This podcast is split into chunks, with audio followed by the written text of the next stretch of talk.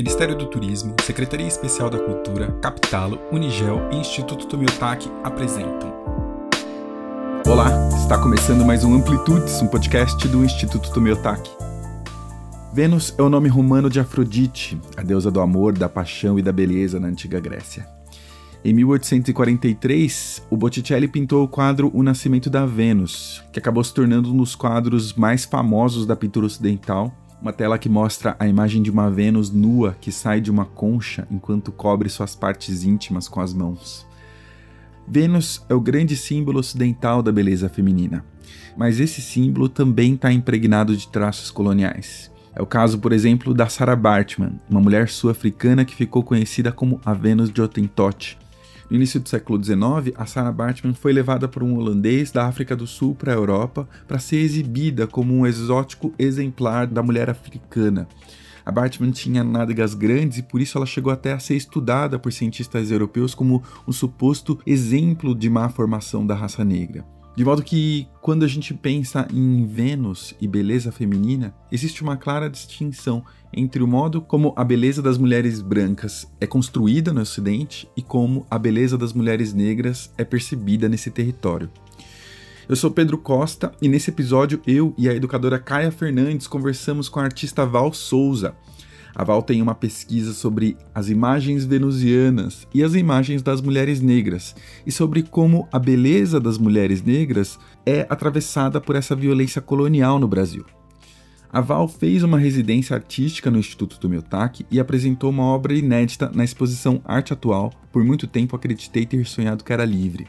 Uma exposição que discute a diversidade do feminino e apresenta obras de mais de 20 mulheres de diversas idades e regiões do Brasil.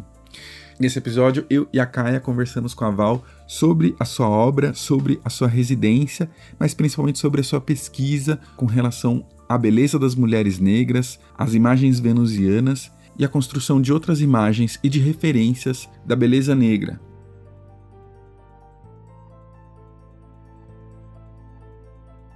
Olá pessoal! Hoje estamos aqui com a Caia Fernanda Valim, a nova educadora do Instituto do Miotac. Tudo bom, Caia? Como é que você está? Tudo bem, olá a todos. Estou muito feliz de estar aqui, começando essa nova trajetória. E logo com Val Souza, que maravilha! e aí, Val, tudo bem? Como é que você está? Tudo bem, obrigada pelo convite, gente. E olá para todo mundo que está escutando. Val, a gente quando olha para sua história, vê uma série de mudanças e não, não enxerga uma coisa linear como de costume. Quer dizer, você nasce em São Paulo, vai para a Bahia, lá se forma em dança, mas produz performance, agora produz fotografias. Quer dizer, uma experiência artística muito múltipla e de trânsitos aí, né? Agora você está expondo em São Paulo, vindo de lá, de Salvador. Então, como é esse trânsito daqui de São Paulo para Salvador? É, o que, que você foi buscar? O que, que você encontrou lá? E como é essa transição também entre suportes que você faz na sua obra? É, eu acho que tem várias coisas que não necessariamente são dicotômicas, é, mas e que podem parecer, né?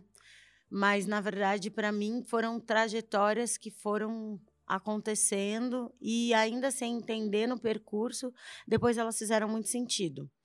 Então, eu sou paulistana, nasci em São Paulo e tinha uma coisa muito comum que as pessoas olhavam para mim aqui e falavam: "Você não é de São Paulo, da onde você é?" E aquilo para mim era muito estranho, porque tipo, como assim? Eu sou de São Paulo. Ah, não, porque você parece que veio de não sei onde e aí falavam lugares assim. E minha família é de uma cidade do interior da Bahia. Já criança, eu já tinha ido para lá algumas vezes. Em 2015, 2014, eu faço uma viagem com uma amiga minha para Salvador, para Bahia, na verdade, e a gente com o tempo em Salvador. E aí eu tomo uma decisão que é: eu preciso estar nesse lugar. Só que chegando lá também, nesse percurso, as pessoas dizem para mim: você não é daqui, né? E então eu vivia sempre nesse entre que é de não ser de lugar nenhum. Pausa, né, nesse ponto. Quando a gente olha para a história da diáspora, É, e aí, isso eu estou fazendo uma análise posterior, tá? No momento que isso estava acontecendo, eu só estava tipo, eu não sou de lugar nenhum, eu não sou daqui, eu não sou de lá. É, mas aí, ao longo dessa trajetória toda, o que aconteceu foi, cara, realmente, talvez eu não seja de São Paulo, talvez eu não seja de Salvador, talvez eu não seja da Bahia, de Minas, do Rio, por vários motivos, mas eu penso dois em específico. O primeiro é porque quando você se diz de um lugar, você é aquele lugar. Né? Então, seja nas belezas e em todas as contradições que aquilo possa ter. E segundo, quando eu penso a história da diáspora negra no Brasil, eu estou em todos os lugares, né? Muito provavelmente eu vou encontrar alguém muito familiar ou de família numa outra parte do mundo. Então, isso me deu mais tranquilidade também para poder fazer esses percursos de ir e vir com calmaria, sem agonia. Então, tá bom. Hoje eu estou em São Paulo, amanhã eu estou na Bahia, depois pode ser que eu esteja na Alemanha, porque o mundo todo também me pertence. Porque o mundo todo também é parte daquilo que me constitui e enquanto família, enquanto legado. Então isso foi uma parte que me deu tranquilidade. Digo isso também porque tem muito a ver com essas escolhas que eu fui fazendo. Eu venho de uma formação em educação, depois eu vou para dança e dentro da dança eu falo, não estou aqui para estudar dança especificamente, técnica, passo mas quero estudar a relação de que a cena ou a dança pode ter com a performance. Mas eu acho que um elo que poderia ligar tudo isso é o meu interesse, o meu forte interesse por iconografia de mulheres negras. Então, desde a graduação, a questão da mulher negra ou de como é que a gente vem enxergando o signo mulher negra era alguma coisa que me mexia muito, assim. E, no princípio, eu achava que era apenas por uma questão autorrepresentativa, né? Então, eu sendo a mulher que sou, né? Muitas vezes buscando o espelho, mas aí conforme essa pesquisa vai se aprofundando e aí eu vou encontrando outras coisas que estão dizendo respeito a mim, mas também me mostram que existe uma história que é necessária, que é uma história que muitas vezes a gente ainda não consegue tratar com o devido respeito que merece e com a devida atenção. Então, acho que é um pouco isso. E aí, sobre suporte, essa é uma coisa que eu gosto e também tenho muita dificuldade, né? Porque quando a gente pensa grandes escolas de arte, a gente está falando de um lugar para aprender sobre arte. Qualquer artista que esteja se desenvolvendo ou que já esteja no campo há um tempo, ou melhor, eu venho pensando isso. Não sei se as outras pessoas estão pensando, tá? Mas eu tenho trabalhado para que as resoluções plásticas das quais eu escolho, elas possam desafiar o próprio trabalho e não resolver o trabalho e não ser algo muito diretivo para o trabalho. Ou algo que me incomoda é quando o trabalho fica num lugar muito simples em relação à escolha da resolução plástica. E aí, por exemplo, tem um lugar que é muito poderoso, né? Porque quando você pega a própria obra da Ana Maiolino, ela tem resoluções plásticas que eu acho sensacionais. E também não são resoluções plásticas que você fala, nossa, ela colocou, sei lá, 12 mil telas de LED aqui piscando. Não sabe? Mas essa resolução, a resolução que ela escolhe, para mim, demonstra o tanto de afinidade e o tanto de intimidade que ela tem com o trabalho, porque ali a gente consegue perceber a pesquisa, a gente consegue perceber a quebra de cabeça, né, que a pessoa fica para tentar resolver as coisas. Então, acho que a escolha também tem a ver com o tanto de intimidade que você tem com a pesquisa, tem a ver também com a possibilidade de você ter material para experimentar, porque a gente não pode fugir disso. E aí a gente cai em outras tantas questões que são econômicas, sociais, etc. E também tem a ver com você saber que existem outros materiais. E eu acho que é um pouco nesse caminho que eu estou agora de entender e me desafiar a usar outros materiais, porque, enfim, É, assim como muitas pessoas, é, eu venho de uma geração que é a primeira geração a entrar na universidade, é, que é a primeira geração a constituir, por exemplo, algo que a gente pode chamar de biblioteca, né? Ou que não nessa biblioteca talvez grandiosa como a gente vê nesses grandes espaços, mas é isso, ter livros separados dos quais você mesmo pôde escolher. Então, acho que são passos que eu estou construindo que tem a ver com essas possibilidades de existência que foram construídas para mim, para que eu chegasse até agora, assim. Então, se você me pergunta, ou melhor, se vocês me perguntam, ah, você está muito feliz com a resolução que você está escolhendo agora, eu estou muito feliz porque estou descobrindo também, estou me permitindo descobrir e descobrir o meu trabalho e poder manusear o meu trabalho com isso, assim. Mas é um grande desafio, porque para você fazer um trabalho, não é de primeira que você acerta, né? Então, então tem muitas. isso. São muitas tentativas e dependendo do, do material que você usa, que no meu caso é a fotografia, é um, um trabalho um pouco custoso. então, mas também tô, tô achando gostoso isso, né? Tentando encontrar uma relação gostosa entre o erro também. É, erro não nesse sentido que me solidifique e me impeça, mas como é que isso aqui que não ficou também entra dentro desse processo? Acho que essas são coisas que eu acho interessante, assim. Ah, que incrível. Queria pegar o gancho, né, que você está falando dessa questão da pesquisa, que você elaborasse um pouquinho, porque você tem um estudo muito incrível sobre a Vênus e todas as suas variantes, por assim dizer. Então, queria que você falasse um pouquinho disso, porque é gigante e vai se construindo ainda, né? E acho que tem muita coisa que ainda vai se construir a partir disso. Então, queria muito que você elaborasse um pouquinho sobre essa parte. Tá. É, a Vênus, para mim, ela chega de diferentes maneiras. É, eu já vinha trabalhando num outro projeto de pesquisa que era que eu hoje entendo que era um projeto de pesquisa e que conversa com Vênus, mas que era naquela época para mim era só um trabalho, que é o trabalho que se chama Kenilsit, mas que todo mundo geralmente conhece, ou a maior parte das pessoas que o conhecem, conhece como a Periguete. Porque, para mim, tinha uma relação de beleza muito forte nas imagens que eu convocava. Tinha uma relação muito forte de autoagenciamento nessas imagens, de me colocar na rua, dançando, oferecendo música e bebida para as pessoas. Então, isso para mim já estava me chamando a atenção. Essa foi a primeira obra que você se colocou? Na rua? É, ou como performer? Não. A primeira obra é uma obra que se chama Casa-se Comigo.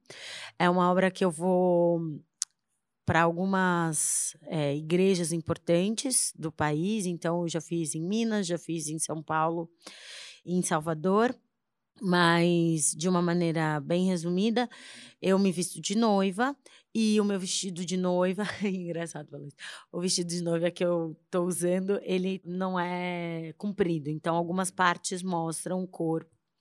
E eu tô com uma máscara dessas das princesas da Disney, assim, é uma máscara de branca de neve, um buquê e uma plaquinha escrito Case-se comigo. É muito engraçado, porque a primeira vez que eu fiz foi na Praça da Sé. E para mim não tinha. Eu estava saindo da minha graduação em dança e estava fazendo uma pesquisa, entendendo o corpo, o território, como dizer sobre esse corpo, coisas ainda muito confusas na minha cabeça. E aí eu decido fazer isso. Estava pensando muito mais numa série de ações, nem estava chamando de performance, numa série de ações que tinham a ver como esse corpo negado, negro, pudesse se reconstituir. Assim, acho que essa era o mote, né? E aí eu ficava lá na frente da catedral com essa placa é, e aí eu lembro que passavam pessoas, as pessoas olhavam, tiravam foto. Assim, a maioria dos homens passava, tirava foto, ria e falava: "Ah, seu príncipe encantado está aqui", né? Algumas mulheres passavam e ria. E eu lembro da primeira vez que eu fiz de passar uma mulher negra assim, é, do meu lado e ela falar assim: Eu posso levar o seu buquê para mim? E aí eu falar assim. Não entender muito aquilo, mas assim, né? Entender que o buquê é uma coisa muito importante dentro do casamento, né? Tanto para a noiva quanto para as amigas da noiva, né? E aí ela olhar para mim falar: Posso? Você me deixa levar o seu buquê? E aí eu falei: Tá bom, pode levar. E aí ela falou assim: Muito obrigada, isso que você está fazendo é muito legal. É, eu sei o porquê você está fazendo isso.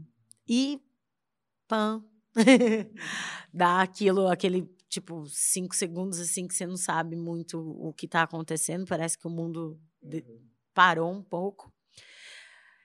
E depois eu falo, cara, isso faz sentido para mais gente verdadeiramente para mim tinha um sentido que hoje eu vejo que ele é muito mais profundo assim né? A gente tá, eu estava falando diretamente com a subjetividade de outras mulheres negras né? Eu acho que hoje eu nem comento tanto sobre ele mas porque eu acho ele muito explícito num sentido muito literal e para mim tem me incomodado muito quando eu falo sobre isso, né? Sobre buscar outros meios de dizer o que você quer dizer, tem a ver com literalidade. Eu tenho tentado fugir da literalidade porque eu acho que ela impede as pessoas de construírem um caminho próprio. Então, quando eu digo para vocês que Vênus é isso aqui, todas as Vênus que estão na cabeça de vocês, elas acabam por caírem, né? É mais ou menos, para mim, tem um pouco a ver com a relação quando você lê um livro e quando você vê o filme do livro. Nossa, sim. Quando você tem muito mais detalhes, né? é, né? Porque na sua cabeça você já construiu um mundo com aquilo. Então, é, eu acho que quanto menos literal a gente conseguir ser com as coisas, mais dá possibilidades desse caminho se construir, a. Ah, a relação ela é mais interessante, tanto para quem está fazendo, porque daí eu não preciso resolver tudo, né? E eu também estou num lugar de me permitir não resolver as coisas é, tá tudo bem, eu não vou acabar com o racismo, eu vou morrer, o racismo vai continuar. Se eu tiver filhos, o racismo vai continuar e todas essas desigualdades. Mas o que é que eu posso fazer no instante do agora, na minha existência, para aquilo que eu acho que é imperdoável, para aquilo que eu acho que é é, inadmissível para que dentro dos meus círculos íntimos isso não ocorra, ou que a gente tenha uma tranquilidade de falar: você está sendo violento comigo, é, você foi violenta, Val, então como é que essas coisas são permitidas? É, aí, nesse sentido, também é que nasce Vênus. Então é isso. Vênus já estava na minha cabeça. E Vênus já está na minha cabeça desde que eu nasci. Eu venho de uma família de mulheres muito poderosas, né? Assim como a maioria dos brasileiros que tem uma família matriarcal, eu fui criada por mulheres muito incríveis, assim, né? Então, a cena mais bonita da minha vida, né? Uma das cenas mais bonitas, eu tenho uma coleção de cenas, tenho a graça de ter uma coleção de cenas lindas no meu imaginário. Uma delas é a minha mãe, junto com uma vizinha que a gente tinha quando eu era pequena, a Dona Francisca, e a minha madrinha Ângela dançando assim, mulheres negras felizes dançando. E isso, vou só abrir um parênteses aqui, isso me influencia muito, muito, muito, muito, muito, muito, né? As pessoas geralmente me perguntam sobre a minha autoestima, porque, enfim, se você vai no Instagram, essas coisas todas, eu tô lá me intitulando como uma grande gostosa no Brasil. Mas é porque eu venho de, de, dessas mulheres que dizem para mim assim: você não vai agradecer porque você é bonita. Se alguém dizer, disser para você, você é bonita, você não agradece. E isso não foi que elas me ensinaram agora. Elas me ensinaram desde muito pequena. Ora, elas falavam coisas diretamente para mim e, e para minha prima e para as nossas amigas, assim, do lado, do tipo, isso você não agradece por você ser bonita, porque é uma coisa que você é. A gente não pode pedir desculpa ou agradecer porque você é. E isso é algo muito revolucionário. Porque quando a gente pensa, por exemplo, a relação é, das marginalidades ou daquilo que as pessoas dizem que é marginalidade como um todo, gênero, raça, classe, parece que a todo momento a gente está pedindo desculpa, né? Desculpa porque eu estou incomodando aqui, desculpa por chegar aqui, desculpa por querer estar tá aqui. E o que essas mulheres me ensinaram é: você está onde você tem que estar, você existe e isso é importante e isso é fundamental. Então, não agradeça, simplesmente exista. Se você está aqui, é porque você tem que estar. Ponto. E de outras formas também, por exemplo, a minha mãe, é, desde muito pequena, assim, né? Ela não sai na rua, por exemplo, sem batom. Por isso que eu até brinquei. Eu falei, gente, olha, eu tenho que me preparar para podcast. Eu sei que é só fala, mas assim, né? Poxa vida. É... E algumas pessoas podem dizer que isso é muito, ah, é muito simples. Não é. Não é. Porque a minha mãe não se arrumava para os outros. Ela se arrumava para si própria. Ela olhava para a imagem dela né? E diferente de mim, que, sei lá, olho no espelho e falo, nossa, deusa, realmente, hein? Que, que grande presente você trouxe ao mundo. Mas eu vi a minha mãe se arrumando para ela. Então, Vênus também apre se apresenta para mim nessas mulheres, nessa gama de mulheres muito fundamentais, muito fortes, e não essa fortaleza que impede o sentimento, sabe? Eu venho de uma, de, um, de uma fortaleza de mulheres em que amar não é só sentimento, mas é estratégia de vida. A gente ama porque amor é algo importante. A gente ama porque o amor é aquilo que vai fazer a gente continuar existindo. Então, muitas vezes quando eu falo de amor, as pessoas olham para mim de tipo, ah, que coisa, não sei o quê, mas porque a gente está muito acostumado com esse amor muito blasezão, assim, sabe? Eu tô falando de um outro tipo de amor. Eu te amo, não é para mim. Não é para que você me sirva. Eu te amo para você entender a sua potência, a sua capacidade, entender o quanto você é foda. E aí, entendendo que você é foda, você vai, tipo, transbordar. É o amor ne nessa capacidade, sabe? Eu vi uma frase no seu Instagram. É... Tanto amor à sua volta e você aí preocupado com o romântico. É. Porque eu acho que a gente fica muito, muito, muito, muito, muitas vezes é... criando personagens. Sim. Mas aí, pegando o gancho também, é, você faz uma transição, podemos dizer assim, um movimento que vai da noiva para piriguete. Achei muito legal isso. A gente está falando que a piriguete vem depois da noiva. Sim.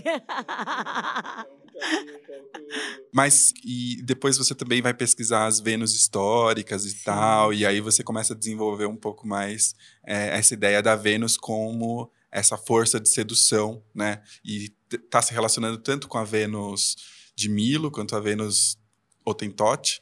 É, então queria que você é, colocasse um pouco como é que é essa Vênus histórica que chega, porque acho que tem, você acabou de falar da Vênus da sua família, eu acho, uhum. né? E como você foi construída como uma Vênus, de certo modo. Sim. Né? Mas... Eu, as minhas primas. Se você olhar, hum, a minha prima teve um casamento, gente, que é de princesa, assim. É impressionante. Ela acabou de ter bebê e aí minha mãe fica todo dia mandando mensagem para ela, falando: "Ai, Gisele, como ela é bonitinha" e não sei o quê. E isso é muito incrível, assim, sabe? Quando eu vejo a minha mãe fazendo isso com a minha prima, enfim, que é filha dessa minha madrinha, que inclusive já faleceu, a, a minha prima, a Gisele, ela é uma boneca. Ela é uma boneca. Ela teve um casamento, assim, todo. Eh, disso que a gente pode pensar de tradicional. Então, ela casou na igreja, blá, blá, blá, blá. E ela vem dessa mulher, que é a minha madrinha Ângela, que é, tipo, uma mulher incrível, incrível, assim. De, sabe, sensacional, bonita, assim. A imagem que eu tenho dela é de uma mulher muito bonita. Mas bonita, assim, é que às vezes a gente olha a beleza muito na imagem, mas ela é, é, é, bonita no sentido de visionária, sabe? Assim, as coisas que ela hoje, né? Eu olho e penso as coisas que ela me falava, as coisas que ela falou para minha prima, as coisas que ela construiu na gente, são coisas muito sensacionais. E aí, quando eu vejo a minha mãe fazendo esse mesmo legadinho com a, com a Olivia, que é filha dessa minha prima, eu falo, cara, é, não há nada mais potente que o amor, assim, não há nada. Não existe. A violência, ela não consegue acabar com o amor. A gente consegue porque a gente passa a acreditar que a violência é o lugar de reação do amor, mas não é. Mas é só porque, de fato, assim, é, essas mulheres estavam todas na minha cabeça sempre. Sim. E eu tô pensando que momento que você percebeu que havia uma ligação entre essas mulheres e esse lugar histórico, quer dizer, como que essas imagens históricas também estavam se referindo a algo que você já reconhecia na sua família e na sua construção. Eu, eu acho que você faz uma relação que é exatamente essa, assim. As imagens históricas, elas só acontecem depois, né? Não é ah, eu estou estudando Vênus e aí eu olho para minha família. Não, eu estou estudando, eu estou olhando para mim, eu estou trabalhando com uma autoimagem, com autorretrato, com é, exploração do meu próprio corpo e de repente eu estou, sei lá, passando por algum museu e falo, cara, eu já vi essa imagem em algum lugar e foi exatamente isso, assim. Eu já vi isso. E eu tenho a sorte da minha mãe ter feito muitos álbuns de família nosso. Então, assim, eu, sei lá, sou a pessoa que tenho três álbuns de família. tenho três álbuns de pequena. A minha irmã só tem dois. Deixar registrado. É isso. Então, eu tenho bastante foto minha. E essa coisa da foto, ela é muito importante para gente, porque tem um, uma relação, antes mais, hoje menos, eu acho que até essa coisa da minha mãe saber que eu tô na internet, que eu tô me mostrando, isso diminuiu um pouco para ela.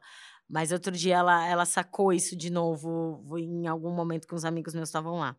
Mas você chegava lá em casa, a recepção da minha mãe era: ah, eu vou te mostrar os álbuns de fotos que a gente tem. Não sei se isso já aconteceu com vocês.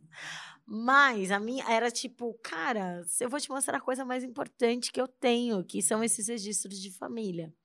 Então, quando eu começo a ver essas fotos, eu começo a procurar. Falei, cara vou nesses arquivos. Então, fui no meu celular e falei, não, já vi essa foto em algum lugar, já vi essa foto em algum lugar. Aí, vou procurar e aí começo a me deparar com...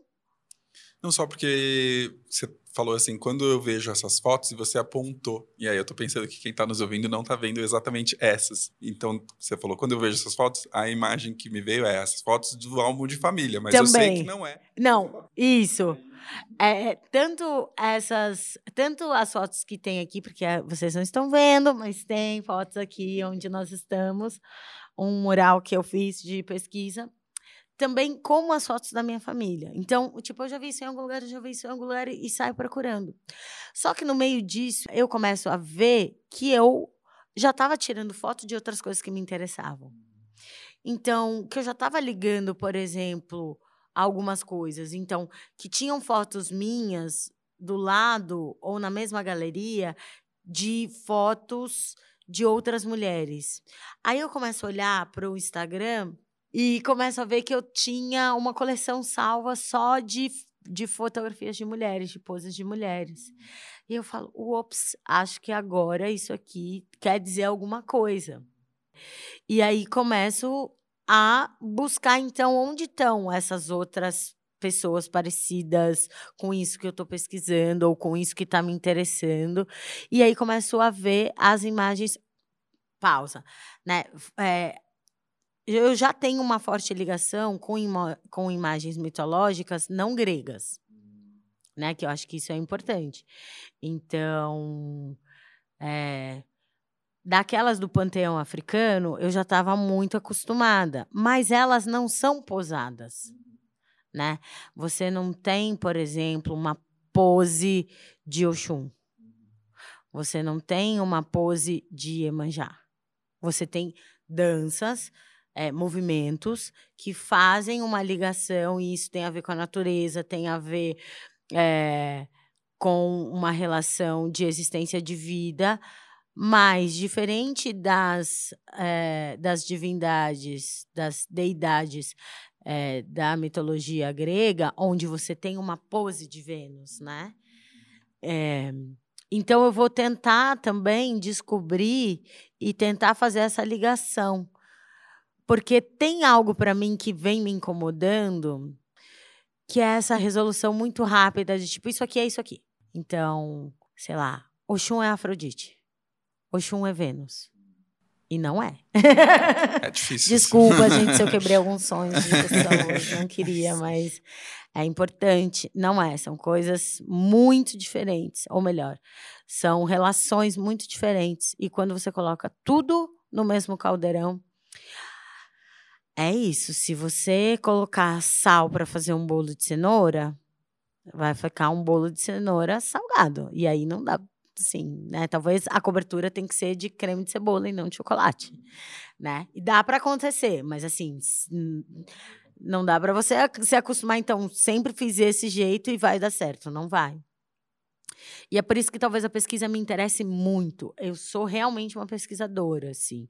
Se alguém me perguntasse qual é o seu trabalho artístico, pesquisa. É o que me interessa, é o que me mobiliza, é o que me dá tesão. A minha pesquisa me dá um tesão diário, assim, de acordar e falar, cara, hoje vai, hoje várias coisas, dormir pensando não sei o quê. Isso realmente me traz algo, é, assim, é muito forte para mim.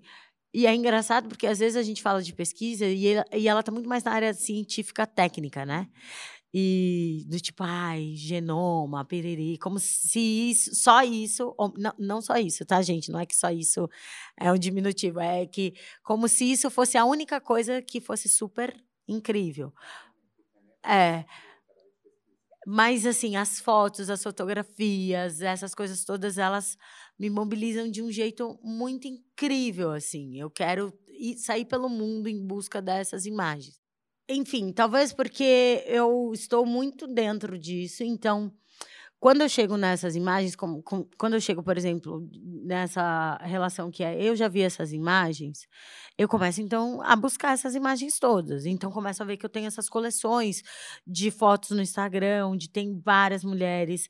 Então começo a ver que tipo eu tenho recortes de fotografia e Aí eu começo a fazer uma coisa que é muito parecida com o que vocês não podem ver, mas que as outras pessoas estão vendo, as que estão aqui, que é um mural de aproximação. Que é onde aparece essa foto, de que, onde aparece essa imagem, de que jeito que ela aparece. Então, e é esse é o trabalho, por exemplo, que eu entreguei na Bolsa Zoom do Instituto Moreira Salles. Uhum. É esse né? grande mural com várias referências Isso. de imagens históricas. Aqui a gente está só com as referências de gestos e poses. Lá não, eu fiz uma outra coisa que é, além da referência desses gestos e poses, eu também brinquei com a relação da cor. Então, ora, a mesma cor que estava aqui, aparecer aqui, aparecer lá, que é para poder ficar esse olhar cruzado. E fiz referências, por exemplo, o olhinho de peixe, que é essa minha foto aqui, então ia estar tá aparecendo também, hum, sei lá, no próprio olho de, do peixe que aparecia aqui, e aí o peixe ia estar tá na estampa de uma outra imagem. Então fui brincando um pouco com as metáforas todas, né, que a imagem de Vênus trazia para mim. Então esse primeiro trabalho é um, um grande painel de 14 metros de metáforas de Vênus, né?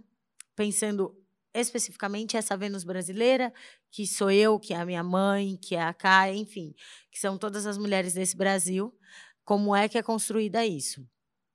E aí, também, é, dentro desse estudo, começa a ver que tem algumas mulheres que incorporam, não sei se conscientemente isso, mas que tem um papel muito importante para a atualização da imagem de Vênus. Então, quando a gente pega no Brasil, o que eu tenho visto, né?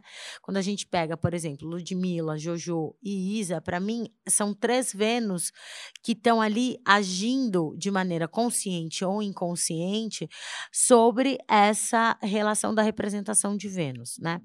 Primeiro, a gente tem a Isa, que é essa mulher né, fenomenal, assim, se a gente fala do ponto de vista é, daquilo que a gente vê em primeira instância, que é o corpo, né? Você fala, cara, essa mulher é.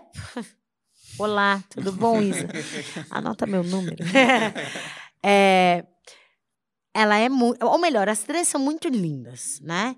Mas a Isa, ela tem aquilo que a gente chamaria de artifício é, de, da, da, do olhar europeu, né? Então, aquilo de, de, assim, do, da corporealidade de uma passista de carnaval e tudo mais. Ela é alta, ela é esguia, enfim. A Jojo, ela vem num outro lugar que é ela se autoafirma uma grande gostosa E aí ela tem uma sacada muito incrível que ela já incorporou, inclusive, eu, eu vejo muito isso, né? Você vê as fotos que ela faz, ela é a própria Vênus, né? O olhar dela, o jeito como ela fala. E isso não é agora, não é que ela mudou agora porque ela está super famosa. Ela sempre foi assim. E aí você vê a Ludmilla, que é uma menina, né? Ou melhor, as três são muito meninas, né? Apesar de estarem estouradas. É uma menina super novinha que todo mundo espera, então, que ela seja uau, uma menina que veio da periferia, que tá cantando funk, que não sei o quê. E aí, de repente, ela fala assim: não, tá tudo bem, gente, mas assim, eu vou me casar com uma mulher. E aí ela reverte tudo isso, assim.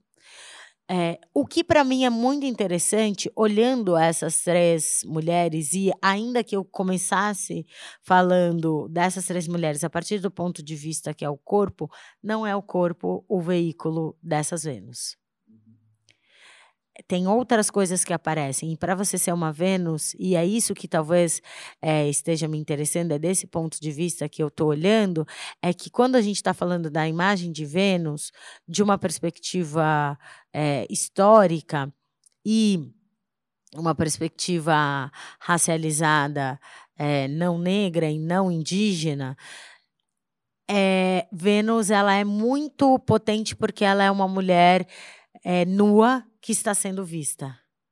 E aí ela se esconde.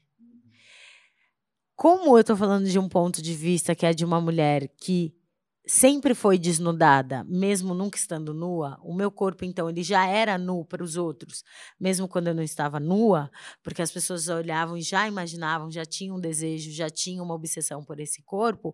O nu não é a, a, a, grande questão disso. Mas essa ideia de que as pessoas já tinham um desejo, já tinham, já te viam de uma forma nua, é pensando. Que a gente vive no Brasil, que é um país colonial. É, tá bom. Perfeito, era isso que eu queria saber. É... E nesse país colonial que enfim, arrasta corpos de mulheres negras uh, e que faz uma mulher negra eleita pelo voto popular ser assassinada. É isso. Então, esses corpos, né, que já eram nus, sejam historicamente, porque quando a gente pega a, a historicidade de Vênus e a historicidade das mulheres negras, é, essas mulheres não negras, essas mulheres brancas, elas sempre estavam vestidas. A história que a gente tem é, dos corpos negros no Brasil, quando a gente vê, olha para os livros didáticos e paradidáticos, é sempre muito nua. Só que essa é a questão. Não é isso que faz essas mulheres serem Vênus. Porque está em outros lugares a venusidade dessas mulheres, sabe? Então eu estou estudando agora coisas muito específicas, que é gestos, poses, movimentos, como é que sorriso, como é que a posição de braços é, ela, ela se relaciona com esse gesto de Vênus, porque desse ponto de vista só de estar nua, isso não, não daria. E, inclusive, uma das coisas que eu estou agora é, desafiando e achando que é. E, e, enfim, me debruçando, é que a grande questão, então, da venusiedade das mulheres negras passa muito longe do nu, né? Uh, e aí, a gente falou da Vênus de Rotentote, né? É, antes de, de falar sobre, antes de conversar aqui. A Vênus de Rotentote, ela tem uma relação muito forte para mulheres negras. Primeiro, porque a Vênus de Rotentote, para quem não sabe, eu convido todo mundo que esteja assistindo conhecer um pouco sobre o que foi a, a vida dessa mulher que enfim, foi capturada, exposta, uh, depois de morta, assim, seu, seus, seu corpo foi muito explorado. Mas a imagem que a gente tem de Vênus de Rotentote é sempre uma imagem que ela está lateral e o corpo dela era muito exagerado, bem entre aspas, em relação a outros corpos. E por isso que ela precisava ser estudada assim. E até essa lateralidade da imagem dela era para caracterizar essa diferença, né? Sim. Era para marcar essa Pra diferença. mostrar que, enfim, as nádegas dela eram muito exageradas, né? E o peito era muito exagerado. Quando a gente pensa nessa imagem, então, de lateralidade, a gente. Eu, pelo menos, a gente não, né? Eu olho para as imagens de fotografia, ou, ou melhor, para as fotografias de moda e falo, check. Então, essa imagem que era especificamente ou unicamente ligada à violência, a uma história de violência, que é essa história de captura e de assassinato dessa mulher, né, no sentido da sua existência, ela se transforma em algo que hoje a fotografia de moda explora de modo muito eficaz, que é essa lateralidade, esse olhar é, direto para a câmera. Então, um, um, outro ponto sobre a pesquisa de Vênus é o quanto as poses elas se tornam monumentos, tanto quanto os monumentos concretos físicos, sei lá, o monumento às bandeiras, porque e para mim elas, ela tem ainda um lugar mais expressivo que é esse monumento, ele está dentro do meu imaginário.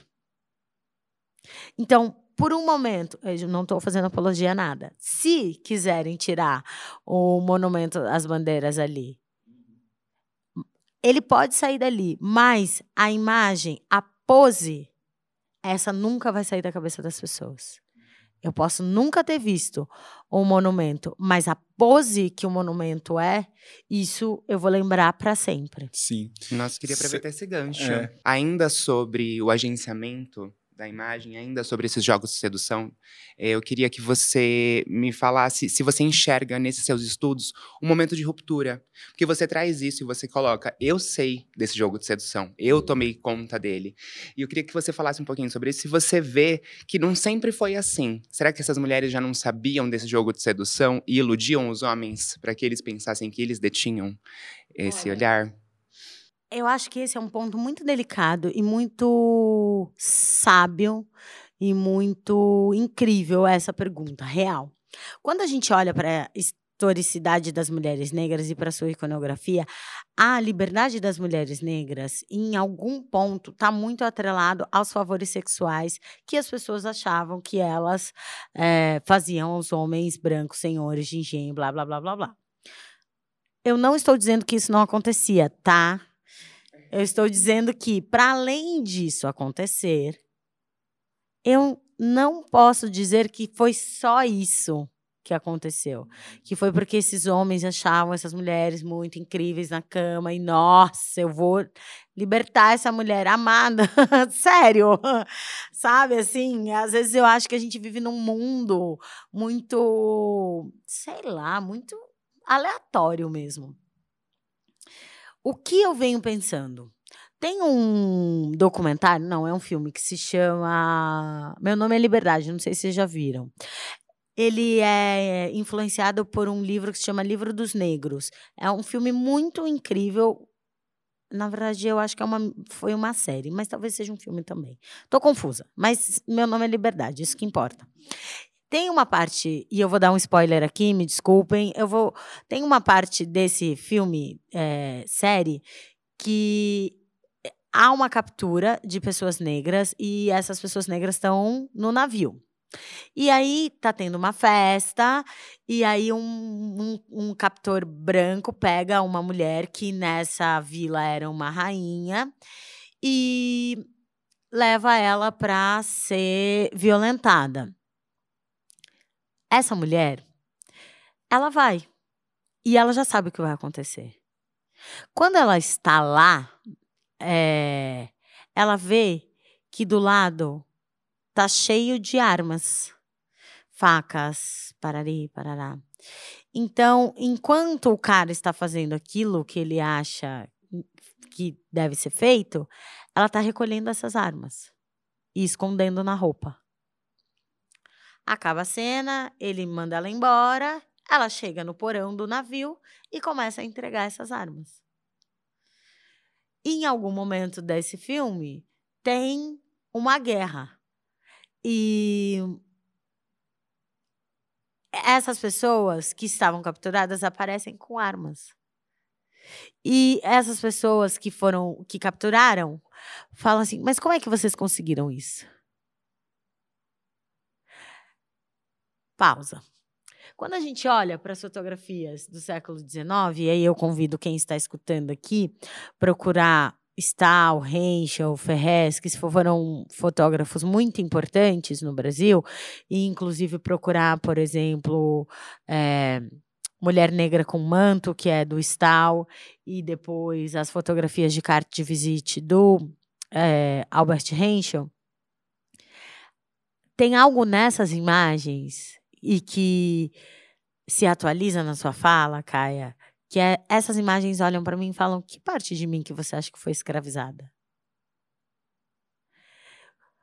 Porque existe algo que olha essas imagens e vê somente a agência de um homem branco sobre elas.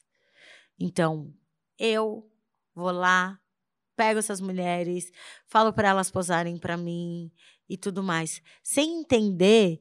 E aí por isso que eu começo também a falar dos, dos álbuns de família da que a minha mãe é muito de maneira muito inteligente construiu e me possibilitou estar aqui que é quando a gente olha essas fotografias, será que tudo que tem ali é só uma relação de negatividade? Toda vez que eu olhar para foto de mulheres que estão nessa relação de marginalidades, bem entre aspas, que é o que as pessoas dizem, eu só consigo ver a tristeza, eu só consigo ver a, a negatividade. Ou será que eu consigo ver beleza também? É possível ver beleza? E eu desafio também a gente pensar, eu acho que o que eu venho propondo com o projeto Vênus são muitos desafios. E um deles é a gente enxergar a beleza e o outro deles é a gente pensar de maneira histórica, que é se a fotografia é algo muito importante no Brasil, no século XIX, pouquíssimas pessoas tinham acesso. É, ainda que na condição de escravizado, ainda que na condição de explorado, essas mulheres elas me parecem que elas colocaram as suas melhores roupas e eu estou aqui fazendo achismo, perguntando para essas imagens. É, e elas estão me mostrando a melhor maneira que elas querem estar. E eu não estou dizendo que não existe violência sobre isso, mas eu não quero mais que. Eu não quero mais acreditar que a minha imagem é uma imagem só de violência. Porque eu não estou dizendo da imagem dessas mulheres. Eu estou dizendo de mim quando eu olho para essas imagens. E eu não quero ficar repetindo e que essas imagens são negativas, que essas imagens são ruins, que essas imagens. Não, não me interessa mais. Eu acho que é um salto importante que a gente precisa fazer é conseguir olhar outras camadas dentro daquilo que já está posto. Interessante que aí parece que você está provocando a gente a buscar a agência dessas mulheres nessas imagens, né? Quer dizer, sair desse olhar que é o olhar desse fotógrafo, desse retratista branco, para entender como é a postura essas mulheres estão assumindo frente a essa questão, como essa rainha que é capturada e que então agencia esse momento, né? Ela mesma em seu favor. Sim, e eu acho que é extremamente importante é, que a gente consiga ter essa consciência de rebeldia, vamos dizer assim. Acho que rebeldia é algo que eu tô gostando. E outro dia alguém escreveu que, a, que as imagens que eu estava agenciando, né, nos meus autorretratos, tinham um pouco de malícia. E eu acho que tem. Tem sim, que é tipo, olha, você está achando aqui que não tem nada e não sei o quê, mas eu vou te arredar de um jeito que eu quero entender como é que você achou que eu não estava sabendo. Por isso que quando a periguete vem de uma maneira muito consciente, né? Quando eu faço é, quer casar comigo, eu não estou muito consciente, eu estou agindo muito pela agência do outro, né? por isso que eu hoje não, não nem é, repito mais essa, essa performance, porque eu entendo, né, não vou entrar aqui nessas questões, mas que a, se a gente vai falar de solidão, a gente precisa falar de, umas, de um montão de outras coisas. E eu não acredito em solidão, porque eu tenho os meus amigos, porque eu tenho as pessoas que me amam, porque eu me amo, porque eu tenho o meu trabalho, eu tenho a minha pesquisa aqui, sabe? Mas eu, por isso também é sobre isso um tanto amor no mundo e vocês querendo falar de romântico? Pera, vamos olhar a nossa volta. E aí, não falo mais dessa performance do Case e trago mais a Piriguete e agora a Vênus, porque tem uma consciência minha do meu corpo que é onde eu quero estar. Tá. De entender esse jogo que é, ah, então tá, vocês querem isso, é esse corpo que vocês querem. Mas vocês não acham que isso é muito pouco perto de tudo que eu sou? sabe? Porque o corpo é uma parte da gente. E aí, de novo, quando a gente olha para esse feminismo que não racializa, que não explora questões de gênero com profundidade, que não explora questões sociais, é, de classe, de outras tantas coisas com profundidade, a gente vai achar que é, a única coisa que é super é, revolucionária é ficar nu. E a nudez, para mim, gente, se vocês quiserem tirar a roupa agora, fico de boa. Assim, para mim não tem um problema. É óbvio, né? Não vou fazer isso, não tem, não vou fazer isso de maneira gratuita. Mas me parece, eu acho que é importante a gente pensar que essa relação que Vênus ou Olimpiar ou outras tantas mulheres, né? Quando a própria Guerrilla Girls fala sobre ah, é, é preciso ser uma mulher nua para entrar no museu, que mulher nua que, ela tá, que elas estão falando? Porque eu acho que a Guerrilla Girls tem um papel muito importante, mas hum, que mulheres você está falando? Isso está te incomodando porque você está se vendo nua ali?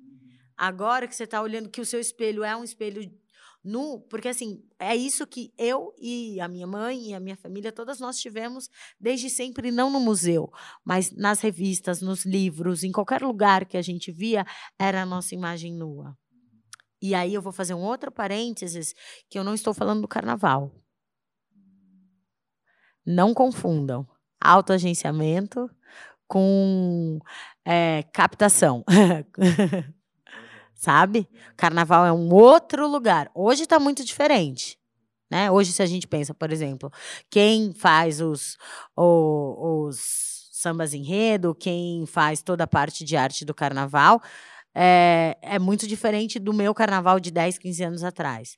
Mas uma das coisas mais bonitas que eu via quando eu era pequena, eu ficava esperando, não podia ir para o carnaval nessa época, eu ficava esperando em casa até os meus vizinhos e vizinhas chegarem do carnaval para eu colocar roupa, para eu ficar, colocar o costeiro e tudo mais. A alegria da minha família foi quando eu virei passista de escola de samba e desfilei no carnaval, porque isso era um status muito importante. Diferente do que é hoje, passista tinha uma relação muito é, íntima com a comunidade. Então você não era passista do nada, entendeu? Qual é o seu papel na sua comunidade? Você não ganha um título porque, ai, você é só bonitinho. O que é que você está fazendo por essa comunidade? Por isso que eu estou falando que é não confundam o carnaval, porque o carnaval ele foi pensado, ele foi para a academia, não quiseram carnaval. Aí as pessoas começam a estudar o carnaval sem nunca ter pisado numa escola de samba, ou melhor, sem nunca ter lavado nem varrido uma escola um barracão, entendeu? Então calma, né? Vamos no miudinho, pisar bem no miudinho e entender.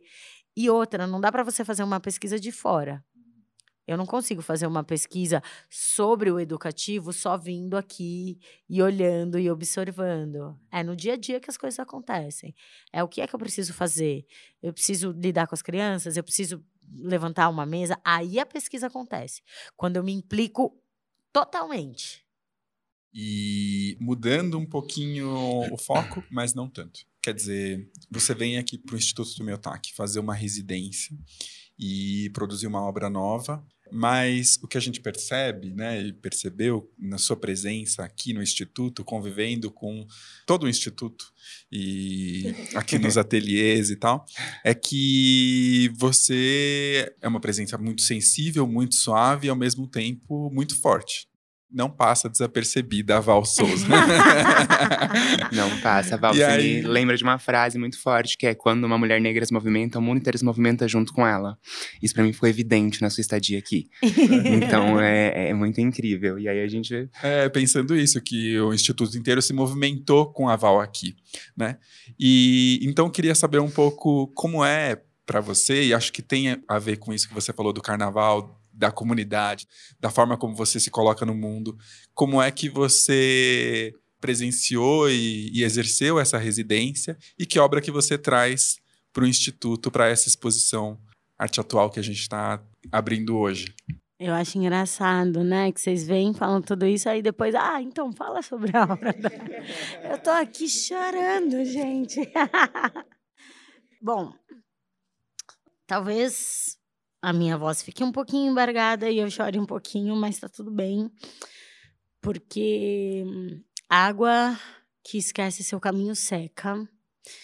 E eu sou terra fértil, pronta para germinar, dar lindos frutos, então tá tudo certo.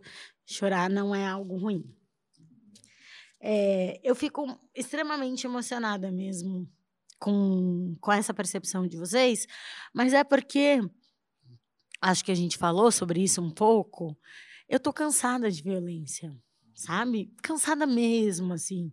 Tipo, eu tava pensando esses dias, eu falo, gente, a gente tá passando por uma. A gente não acabou a pandemia, a gente tá passando por uma pandemia. De repente tem uma guerra. tipo, amado, só não. só não, assim, já, já tá morrendo muita gente, sabe? E muitas pessoas não entendem mesmo, mas a violência é algo muito pesado.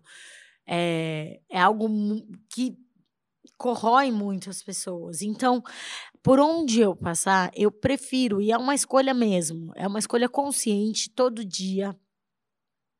é, de que como é que eu posso afetar a vida dessa pessoa e que ela entenda que o amor é assim, é isso, eu falo muito de amor, porque eu entendo que é isso que vai mudar verdadeiramente, não esse amor bo- bobinho, babaquinho, sabe? É um amor, é isso. Tipo, você tá falando de amor, mas você tá cumprimentando as pessoas que estão na sua volta, né? Você tá falando de amor, mas você tá é, dizendo bom dia, sabe? Oferecendo talvez algo que você possa fazer para alguém que às vezes está com uma super dificuldade. E eu acho que a possibilidade da gente criar lugares calmos, sem agonia, é algo que para mim é extremamente importante, assim, sabe? Como é que a gente pode estar bem nas nossas escolhas? Escolhemos estar aqui no Tomi, então como é que isso pode ser prazeroso? Eu não gosto de fazer nada a, fós, a fórceps, sabe? Eu, eu não gosto de fazer, não quero, não, não tô nessa, eu quero que seja gostoso. Eu tenho uma frase que eu costumo dizer que é assim, gente, já que tá gostoso, deixa, sabe? Assim, é para ser gostoso, é para ser, tipo, bonito. Então, tem esse lugar desse, dessa maciez, sabe? Assim, que é quase um creme de chocolate, assim. Talvez eu pense presença como isso, como essa coisa gostosa, macia, saborosa, que é. Não precisa ser um giló, nada contra quem gosta de giló. Mas assim, ou não precisa ser algo que você não goste, sabe? Assim, tem uma coisa do, da maciez, da que me interessa na presença, sabe? Então, e, e isso não quer dizer que, gente, as relações vão ser fáceis. Não. Água mole em pedra dura, tanto bate até que fura. E se não fura, cansa e muda de lugar, assim, sabe? Mas por onde eu passar, eu vou relembrar que todo encontro é uma possibilidade de lembrar o amor enquanto estratégia de vida. Essa é a minha percepção. Enquanto eu estiver viva, passando nos lugares, eu vou sempre lembrar: o amor é uma estratégia real de vida, de existência, e a gente pode existir sem agonia. Ponto. É, e aí, essa possibilidade de estar aqui também é algo muito importante para mim. Eu sou uma, artista, ou melhor, é, não, eu sou uma artista que não tem ateliê. E quem vê close não vê corre, né? Nunca. As pessoas adoram ver um close. Ai, porque tá não sei aonde, porque tá no Tomi. Amado.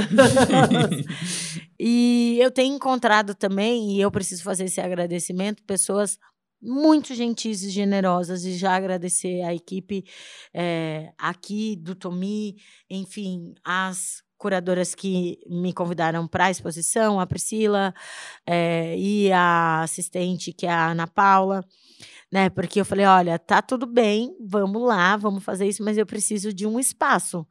A minha casa não tem espaço. E aí é um outro ponto que eu acho importante, que a gente não vai tratar aqui hoje, porque, enfim, já falei demais e falo muito, porque eu acho que tem uma questão de refletir sobre algumas coisas mesmo, mas tô dizendo para vocês, não tem ateliê. Na minha casa não dá.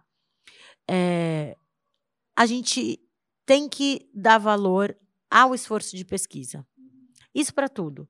A gente está vivendo isso agora, né? As pesquisas estão acabando. Mas eu também acho que a gente viveu um tempo que foi muito um mise-en-scène sobre pesquisa para várias coisas. Quando a gente vê hoje os cortes na cultura, eu falo, cara, mas é que tem coisas que estavam se passando, viu? Tinha uma galera que ganhava muito dinheiro para não dar, para onde volta esse dinheiro? Porque tem que voltar para algum lugar, né? Quando a gente vê que assim, que ateliês comunitários foram criados nas periferias?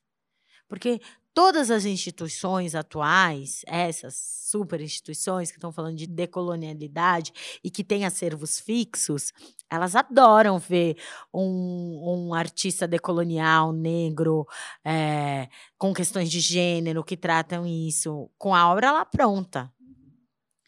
Mas quem é que está dizendo para mim, Val, fica aqui um mês para você colocar, organizar seus pensamentos? Espera aí, que eu vou te financiar dois anos para você pensar a sua pesquisa. A gente não tem isso no Brasil. Né? Eu até fiz uma campanha é, sobre mecenato, porque eu acho que a gente precisa olhar para o mecenato enquanto uma possibilidade de existência de alguns artistas. Né?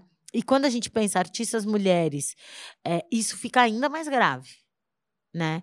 Uh, artistas mulheres e artistas mulheres racializadas, aí, querido, então a gente não tem artistas produzindo isso. Né? Se você não tem a possibilidade de se manter num ateliê, e muitas vezes para você se manter num ateliê você tem que ficar fazendo sete mil outras coisas, eu tenho realmente um privilégio total de atualmente só me dedicar ao meu trabalho artístico. Mas é real um privilégio. Não é algo que foi construído da noite para o dia. Assim, eu tenho feito conversas, alianças e trocas com pessoas que me possibilitaram, inclusive, estar aqui no Tomi agora fazendo isso. E que é um jogo de estratégia de falar: olha, não tenho ateliê. Então, ter um espaço para produzir a obra, mas ter um, um usar esse espaço também para continuar a pesquisa. Então, por isso que às vezes a pesquisa ela tem um momento que ela expande muito e depois ela fica um tanto de tempo. Porque eu também estou dependendo desses espaços que me acolham. Então, nesse sentido, é, eu acho muito fundamental que, para além é, dessas instituições que a gente conhece, dessas grandes instituições no Brasil que detêm acervos, que também pense como é que esses artistas chegam. Porque senão a gente vai ficar cobrando e é, e é real sem sem noção, assim, você cobrar um, um artista é, sobre que ele produz a obra, então, sei lá, Pedro, Caia, por favor, eu quero uma obra de vocês, mas aí vocês não têm espaço físico, vocês não têm é, condição monetária para produzir isso, porque conforme a gente falou lá na primeira pergunta, para você fazer uma resolução plástica, você tem que testar coisas, e testar depende de você comprar material. Então, são coisas que me parece que no mundo da arte com A maiúsculo, essas coisas ah, são irrelevantes. Uhum. Não, é irrelevante para quem é herdeiro, É assim. isso, né? Eu estou fazendo a minha campanha de ser herdeira de alguém aí. Então, por favor, se você conhece alguém que já está passando dessa para uma melhor. e não tem nenhum, pode me adotar. É, pode bem. me adotar para ser herdeira, porque é isso, tem uma pesquisa, estou fazendo coisas bacanas, né? E não quero agonia para produzir as minhas coisas, quero produzir com paz, com tranquilidade, com com amorosidade, sabe? Assim, quero construir esse tipo de lugar, assim. Que é tipo, como é que eu posso estar nos lugares só fazendo de boa? É, e, eu, e agora também eu vou fazer aqui, puxar uma sardinha, mas não.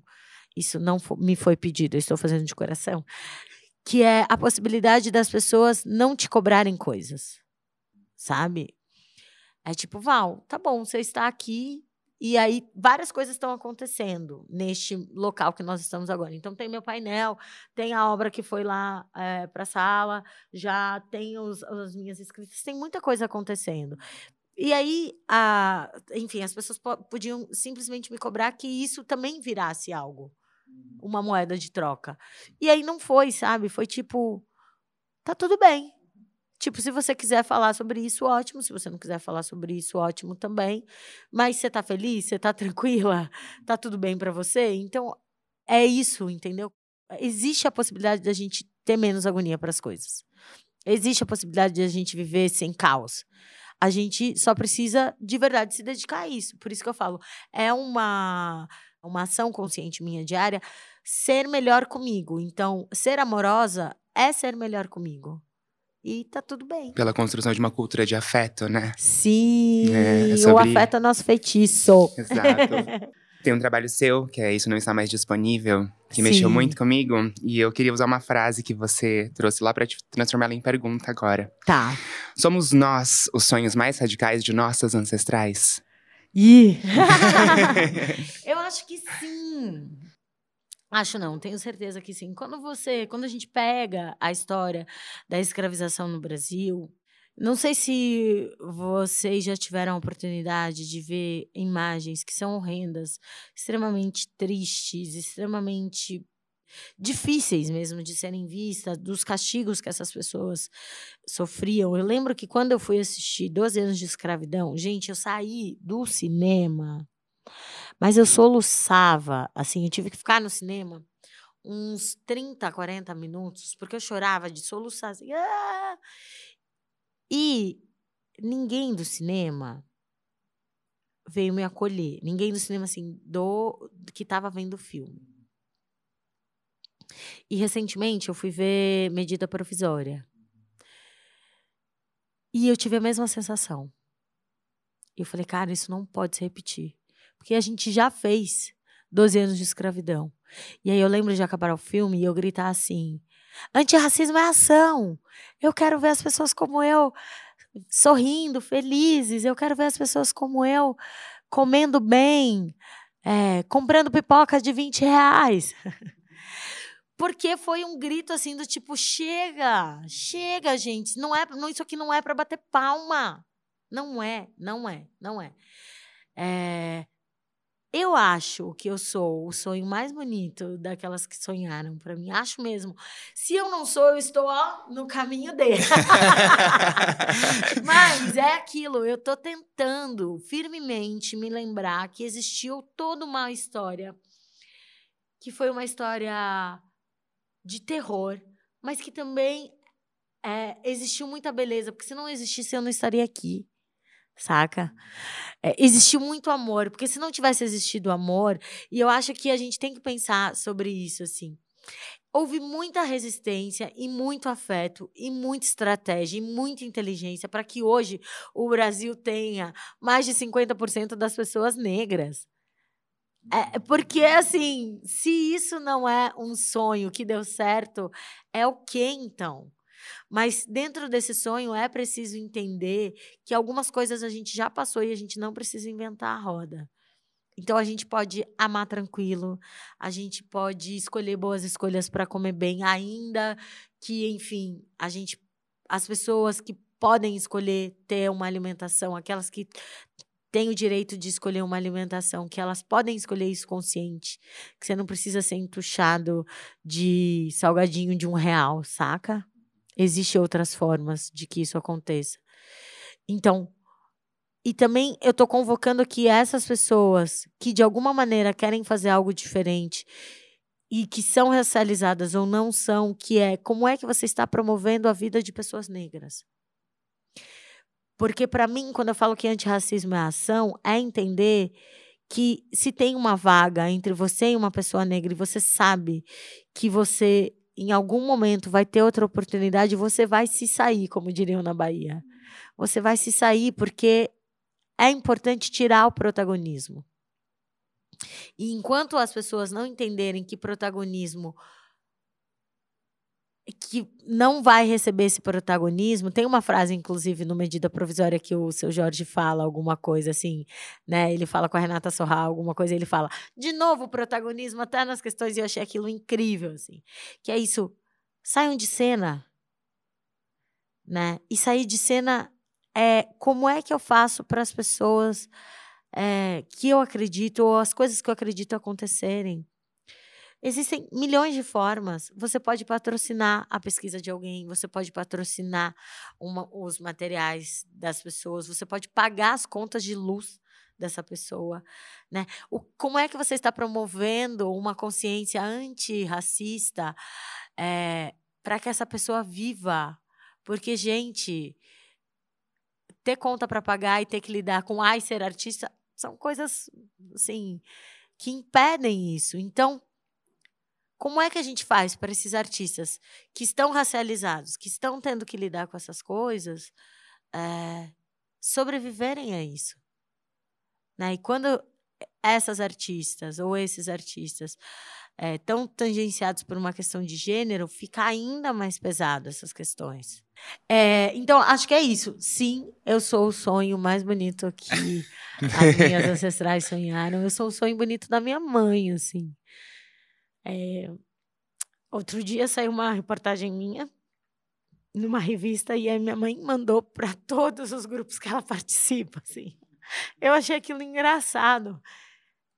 Mas é isso, e ela colocava lá, ai, é minha filha, e não sei o quê, porque é, são essas pessoas que acreditaram em mim, sabe? Eu me rodeio também dessas mulheres é, do retrato que estão olhando para mim, é, porque para mim o retrato tem um lugar que é eu estou falando com você, sabe? E você pode fazer diferente, todos nós podemos, mas é uma escolha diária. E não é fácil, não é fácil. Não é fácil porque às vezes a gente está num dia ruim, não é fácil, porque às vezes a gente pegou um ônibus e, enfim, porque coisas acontecem. A vida, ela está em movimento todo dia, porque você tropeçou na rua, porque alguém foi ignorante com você. Mas como é que você pode fazer isso? É, essas escolhas de ser melhor para si mesma. Toda vez que eu escolho ser melhor para mim, as minhas ancestrais gritam lá de cima: é isso aí, gostosa! Sabe?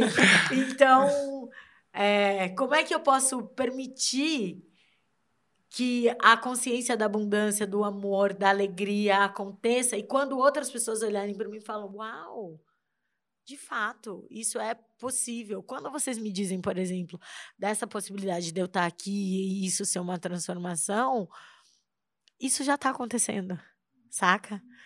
É, é, nesse sentido, Acho que vocês mesmos já responderam que, então, de fato, a minha parte estou fazendo aí.